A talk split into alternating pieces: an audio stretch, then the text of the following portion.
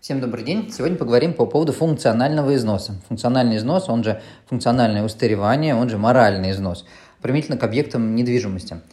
Признаками функционального устаревания является несоответствие объекта современным техническим регламентам или, например, а, более низкие показатели а, по сравнению с современными объектами.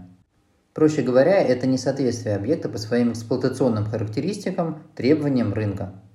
Для наглядности несколько примеров функционального устаревания – Высота потолка. Квартира в новостройке с высотой потолка 2,60, такие тоже возводят до сих пор, а, естественно, имеет признак функционального устаревания относительно такой же квартиры в новом доме, но с высотой потолка 2,70 или 2,80 или даже 3 метра.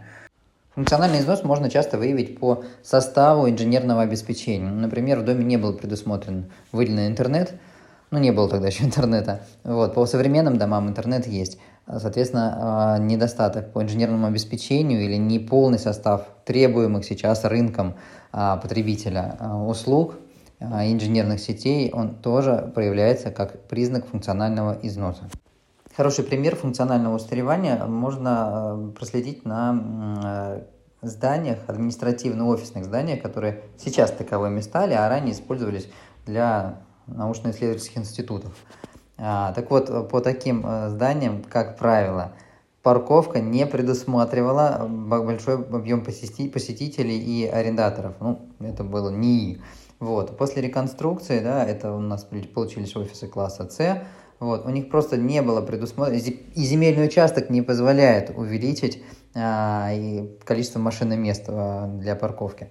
А, сделать подвальный этаж, там цокольный этаж для размещения парковки, естественно, уже невозможно, потому что здание там, шестиэтажное уже возведено.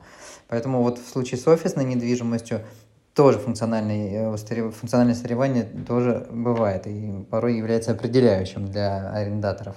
А низкий ход, э, медленный ход э, грузопассажирских лифтов.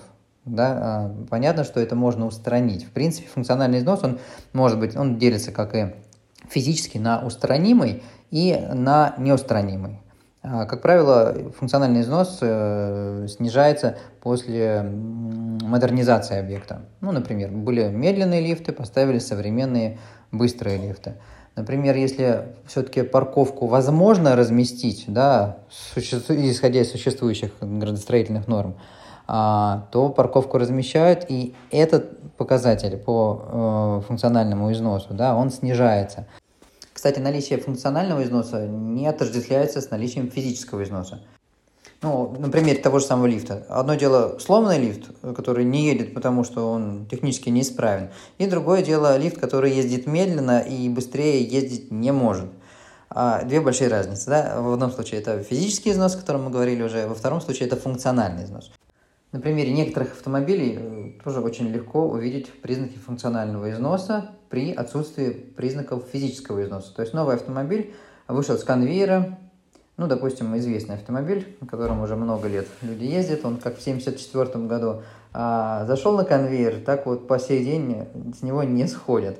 Меняются косметические какие-то элементы, да, а функционально ничего не менялось. Та же самая ну, четырехступенчатая коробка уже сменилась на пятиступенчатую, слава богу. Вот, те же самые показатели э, мотора, тот же самый расход топлива и, в принципе, эргономика автомобиля не сильно изменилась. Так, а, подведя итог по функциональному износу. Функциональный износ, так же как и физический износ, оказывает влияние на стоимость объекта. Функциональный износ, так же как и физический износ, может быть устранимым, либо неустранимым. Устраняется физический износ – путем модернизации объекта, ну, а именно заменой определенных узлов, агрегатов, которые приводят объект в состояние, которое востребовано рынком.